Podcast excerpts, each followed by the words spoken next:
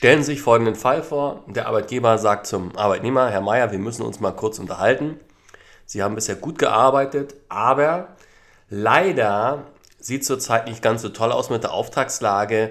Ich biete Ihnen hier einen Aufhebungsvertrag an. Sie haben eine Viertelstunde Zeit, sich den durchzulesen. In diesem Vertrag bekommen Sie eine Abfindung in Höhe von 7.500 Euro brutto. Nach der Viertelstunde teilen Sie mir bitte Ihre Antworten mit. Und falls Sie sich dagegen entscheiden, dann werde ich Ihnen das Arbeitsverhältnis betriebsbedingt kündigen und Sie bekommen keine Abfindung. Das kann ich Ihnen garantieren. Ja, das ist der Fall. Herzlich willkommen, Arbeitsrecht einfach erklärt von Rechtsanwalt Andreas Martin. Viel Spaß beim Zuhören. Heute geht es nochmal um das Thema Aufhebungsvertrag bzw. Auflösungsvertrag, ähm, weil der Grund ist ganz einfach der, es passiert ständig in irgendeiner Art und Weise, so ähnlich wie ich es beschrieben habe, dass oft der Einstieg zur betriebsbedingten Kündigung der ist, dass dem Arbeitnehmer ein Auflösungsvertrag angeboten wird. Und da gibt es viele Fragen zu und auch viele Missverständnisse und darum soll es heute nochmal kurz gehen. Und zwar, wir haben jetzt den vorliegenden Fall. Die Besonderheit besteht darin, der Arbeitgeber droht mit einer Kündigung und der Arbeitnehmer hat hier nun eine sehr kurze Zeit, um zu prüfen, ob er den Vertrag annimmt oder nicht. Ja. Zunächst erstmal zu den grundsätzlichen Fragen. Was ist ein Auflösungsvertrag? Ein Auflösungsvertrag ist das gleiche wie der Aufhebungsvertrag. Im Gesetz verwendet man in 623 den Begriff Auflösungsvertrag, in der Praxis etwas mehr den Begriff Aufhebungsvertrag. Gemeint ist das gleiche. Arbeitnehmer und Arbeitgeber heben ihr Arbeitsverhältnis einvernehmlich zu einem bestimmten Beendigungstermin auf. Ja, also es ist ein Vertrag und ein Vertrag besteht wenigstens immer aus zwei Willenserklärungen, die deckungsgleich sind. Das heißt, das war jetzt ein bisschen zu juristisch, ja, also, aber kurz gesagt, ein Vertrag braucht die Übereinstimmung. Und man kann jederzeit das Arbeitsverhältnis sogar schon nach einem Tag auflösen zu einem bestimmten Tag. Man muss auch keine Fristen einhalten. Man kann dann faktisch am ersten Tag das Arbeitsverhältnis zum ersten Tag aufheben. Das ist theoretisch möglich. Voraussetzung ist immer, dass beide damit einverstanden sind. Und das ist oft nicht ganz so der Fall, aber das schauen wir uns nochmal an. So, und vielleicht nochmal eine Sache am Anfang, und die wissen viele Arbeitnehmer nicht, obwohl das eigentlich, eigentlich müsste das bekannt sein. Der Auflösungsvertrag ist im Normalfall für den Arbeitnehmer negativ. Und zwar deshalb, weil wenn er danach nicht gleich eine neue Arbeit hat und Arbeitslosengeld beantragen möchte, bekommt er in der Regel eine Sperre. Die Sperre ist der absolute Normalfall beim Arbeitslosengeld 1. Ja, also manchmal wird dann geglaubt, wenn da steht Betriebs, man schreibt irgendwie einen Satz rein im Aufhebungsvertrag und schon ist alles erledigt. Schon wie von Zauberhand gibt es dann keine Sperre mehr. Das ist falsch, das stimmt einfach nicht. Sie bekommen im Normalfall beim Auflösungsvertrag immer eine Sperre. Es gibt einen Fall, den hat das Bundessozialgericht mal entschieden vor Jahren. Da wurde entschieden, für diesen Fall gibt es keine Sperre. Und das ist aber nicht ganz so einfach. Und zwar Betriebs, also aus betriebsbedingten Gründen. Das heißt, der Arbeitgeber hätte auch sonst das Arbeitsverhältnis mit einer Kündigung aus betriebsbedingten Gründen beendet. Die Kündigungsfrist wird eingehalten, die muss immer eingehalten werden. Und der Arbeitnehmer bekommt eine Abfindung von glaube, eineinhalb bis ein Dreiviertel Bruttomonatsgehalt pro Arbeitsjahr. So, und, aber das weisen sie erstmal alles nach, dass es tatsächlich so ist. Und das ist schwierig. Deswegen der Rat im Normalfall, den eigentlich fast jeder Anwalt, der sich mit Arbeitsrecht beschäftigt, ist der, schließen Sie den Vertrag im Normalfall im Zweifel nicht ab. Nun wird der Arbeitnehmer im vorliegenden Fall sagen, ja, halt stopp mal, der Arbeitgeber hat mir doch ganz klar gesagt, ich kriege jetzt 7.500 Euro brutto an Abfindung und wenn ich nichts mache, also den Vertrag nicht unterzeichne, nicht einverstanden bin, dann bekomme ich eine betriebsbedingte Kündigung und dann bekomme ich gar nichts an Abfindung. Und da kann ich Ihnen sagen, aus meiner Erfahrung ist es so, ich habe bis, hab, bisher noch nicht einen einzigen Fall gehabt, wo im Aufhebungsvertrag eine Abfindung angeboten wurde und der Arbeitnehmer hat den Vertrag nicht geschlossen. Später hat der Arbeitgeber gekündigt und wir hatten geklagt, wo der Arbeitnehmer weniger Abfindung bekommen hat als im Aufhebungsvertrag. Das heißt, die Wahrscheinlichkeit, dass in unserem Fall der Arbeitnehmer eine höhere Abfindung bekommt als 7.500 Euro, wenn er die Kündigung erhält und klagt, ist auf jeden Fall mehr als 50 Prozent. Natürlich wird es Fälle geben, wo das nicht so ist und man kann auch seriös überhaupt nicht sagen, man bekommt eine Abfindung. Das geht nicht rechtssicher, weil es kann sein, in so einem kleinen Betrieb, wenn der Arbeitgeber meint, er weiß alles, er kann alles und da sind viele Emotionen im Spiel, dann kann es tatsächlich sein, dass er sagt, nee, du kannst ja schön klagen und du kriegst gar nichts von mir und dann kannst du schön wieder zur Arbeit kommen, nämlich die Kündigung zurück. Das ist theoretisch möglich.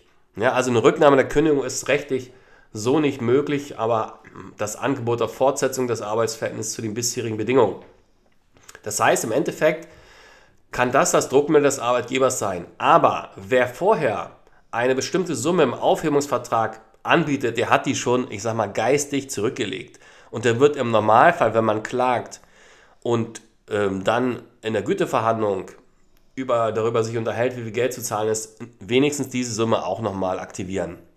Wobei, wie gesagt, in den meisten Fällen kommt mehr bei raus. Ähm, weil der Druck ein bisschen höher ist. Und eine Sache ist auch wichtig. Überlegen Sie sich, wenn der Arbeitgeber Ihnen einen Aufhebungsvertrag anbietet und sagt, wenn Sie den nicht unterschreiben, kriegen Sie eine Kündigung. Weshalb macht er das? Er macht es deshalb, weil er wahrscheinlich weiß, wenn ich kündige, wird es schwierig. Wenn der Arbeitgeber ohne Probleme das Arbeitsverhältnis kündigen könnte und ganz klar ist, er kommt mit dieser Kündigung durch, wird er nichts anbieten. Das liegt in der Natur der Sache. Ja, also man, das hat jetzt auch nichts mit, mit, mit gut und schlecht zu tun und Arbeitnehmer gut und Arbeitböser, Arbeitgeber schlecht. Aber der Arbeitgeber wird in der Regel, wenn er nicht muss, zahlt er ihnen nichts. Und das ist tatsächlich auch so, was in der Praxis passiert. Wenn Druck da ist und der Arbeitgeber sich überlegt, oh, ich verliere vielleicht den Prozess, muss den weiter beschäftigen, wie stehe ich dann da, muss den ganzen Lohn nachzahlen, dann wird er in der Regel auch eine Abfindung anbieten. So, jetzt könnte man ja meinen, der Aufhebungsvertrag ist generell für den Arbeitnehmer schlecht. Das stimmt nicht. Es kann Fälle geben, wo für den Arbeitnehmer der Aufhebungsvertrag durchaus sinnvoll ist, den abzuschließen. Ein klassisches Beispiel ist, ist zum Beispiel der Fall, der Arbeitnehmer hat schon einen neuen Job in Aussicht und da bekommt er mehr Geld, der gefällt ihm besser und er hat aber eine lange Kündigungsfrist und wenn er jetzt selbst kündigen würde, dann hat er das Problem, dass er den nicht rechtzeitig antreten kann. Und wenn dann kommt es eben oft vor, dass der Arbeitnehmer von sich aus einen Aufhebungsvertrag beim Arbeitgeber initiiert, sage ich jetzt mal. Und eine Sache ist auch klar, der Arbeitgeber wird dann wissen, aha, okay, ich zahle gar nichts. Ne? Also, dass er dann eine Abfindung zahlt, die Wahrscheinlichkeit ist recht gering, aber in diesen Fällen geht es einfach darum, der Arbeitnehmer möchte schnell raus und das geht dann nur noch über den Aufhebungsvertrag recht sicher. Zu kündigen und dann einfach mit einer falschen Frist und dann einfach nicht zur Arbeit zu erscheinen, da kann ich nicht zu raten. Das kann Schadenersatzansprüche auslösen, auch wenn das schwierig durchzusetzen ist. Aber das ist nicht die Variante, die man als Anwalt äh, rät. Eine andere Variante, die sinnvoll ist, ist zum Beispiel, der Arbeitnehmer äh, bekommt vom Arbeitgeber den Aufhebungsvertrag angeboten mit einer außerordentlich hohen Abfindungssumme. Und äh, hat vielleicht auch schon einen groben Überblick über den Arbeitsmarkt. Das ist immer sehr wichtig zu wissen, weil die Abfindung ist schnell verbraucht und dann die Probleme auf dem Arbeitsmarkt sind dann dauerhaft und weiß, okay, ich kriege irgendwann wieder oder ich kriege bald einen vernünftigen Job. Die Chancen auf dem Arbeitsmarkt sind ganz gut. Ich wollte das und so schon weg, schon immer. Und dann kann man durchaus das auch machen und im Hinterkopf zu haben, okay, da kriege ich eine Sperre, werde ich überleben, die Abfindung ist so hoch, die deckt ganz locker die Sperre, ja, die Sperrzeit.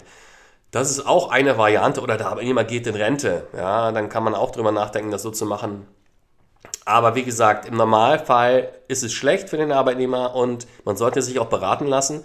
Und jetzt kommt's, die Frage im Ausgangsfall, kann der Arbeitnehmer jetzt diesen Vertrag, den er unter Zeitdruck schließt, anfechten, sich davon irgendwie lösen? Nein, im Normalfall nicht. Das Bundesarbeitsgericht hat entschieden, es gibt zwar das Gebot des fairen Verhandelns, ja, aber wenn der Arbeitnehmer eigentlich nur unter Zeitdruck gesetzt wird, also nicht so viel, nur eine kurze Bedenkzeit hat, ich sage mal von Ausnahmefällen abgesehen, so nach dem Motto, sie schreiben jetzt sofort oder gar nicht, ähm, ist es schon ein bisschen schwierig. Das Drohen mit einer Kündigung, darüber hinaus, auch das ist zulässig, wenn die Voraussetzungen für eine Kündigung tatsächlich vorliegen. Da gab es auch mal Fälle mit dem Drohen einer fristlosen Kündigung und da sagte das BAG, auch das ist zulässig solange wie der Arbeitgeber, also solange wie ein vernünftiger Arbeitgeber in dieser Situation mit dieser Kündigung drohen würde, weil er, davon, weil er davon ausgeht, dass die wirksam ist. Also da muss was dran sein. Ne? Also es kann nicht sein, er droht mit einer fristlosen Kündigung und es gibt gar keinen Kündigungsgrund. Dann kann man auf jeden Fall anfechten.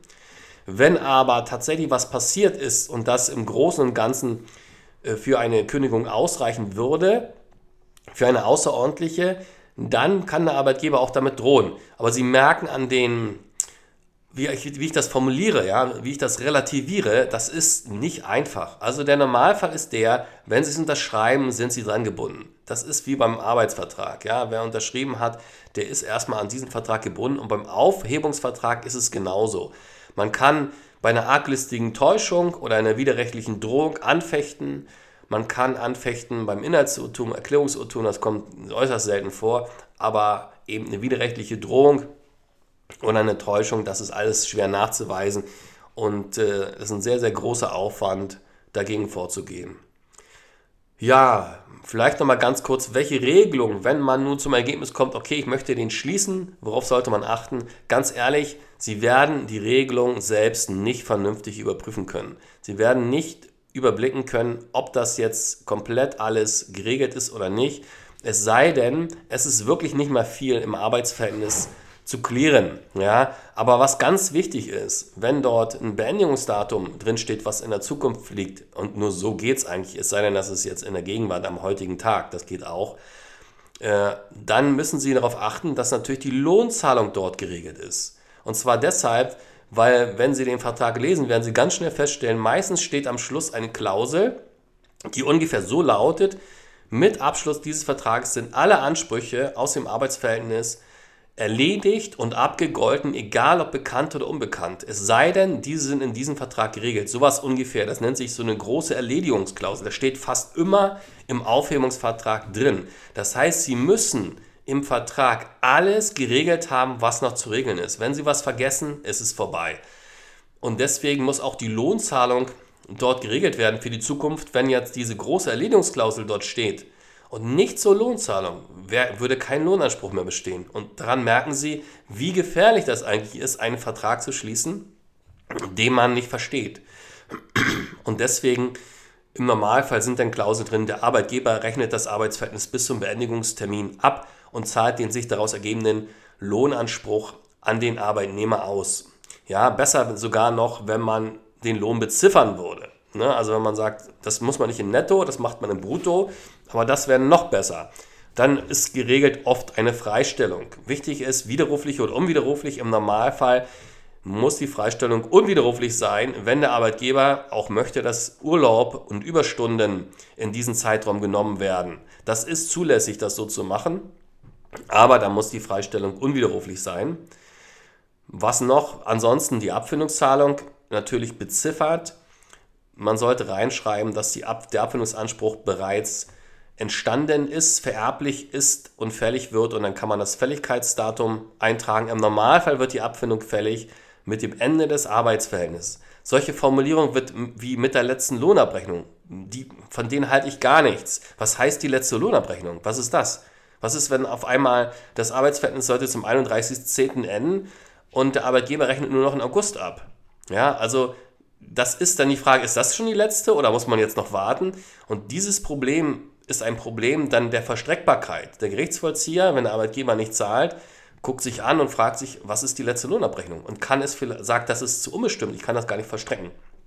Deswegen beziffern und am besten mit Datum oder es steht kein Datum drin, das ist auch okay, dann wird es fällig mit dem letzten Tag des Arbeitsverhältnisses.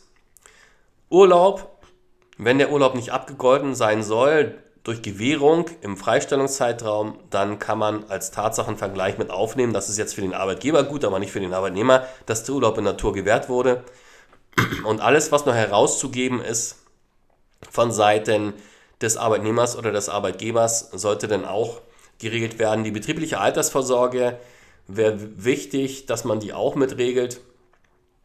Also zumindest, dass sie übertragen wird oder zumindest, dass sie bei dieser großen Ausschlussklausel, Erledigungsklausel mit ausgenommen wird. Nicht, dass dann im Endeffekt tatsächlich diese verfällt. Wobei das Bundesarbeitsgericht da sehr großzügig ist äh, zugunsten der Arbeitnehmer, muss man dazu sagen. Ja.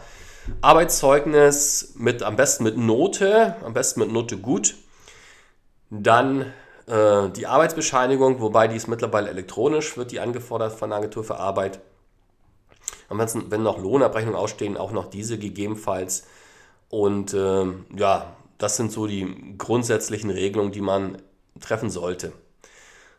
Ansonsten ist der Normalfall keine gute Idee, ist es für den Arbeitnehmer, einen solchen Vertrag zu schließen. Natürlich muss man wissen, wenn man jetzt nicht schließt, es ist oft so, dass dann wirklich die Kündigung kommt und dann bringt nur die Klage etwas. Und wenn Sie klagen und Sie haben keine Rechtsschutzversicherung, müssen Sie die Kosten des Anwalts selbst tragen. Oder Sie klagen selbst, meistens über die Rechtsantragstelle funktioniert es ganz gut. Aber lieber diese Variante, als einen schlechten Aufhebungsvertrag zu schließen. So, das war's schon. Ich wünsche einen schönen Sonntag. Vielen Dank fürs Zuhören.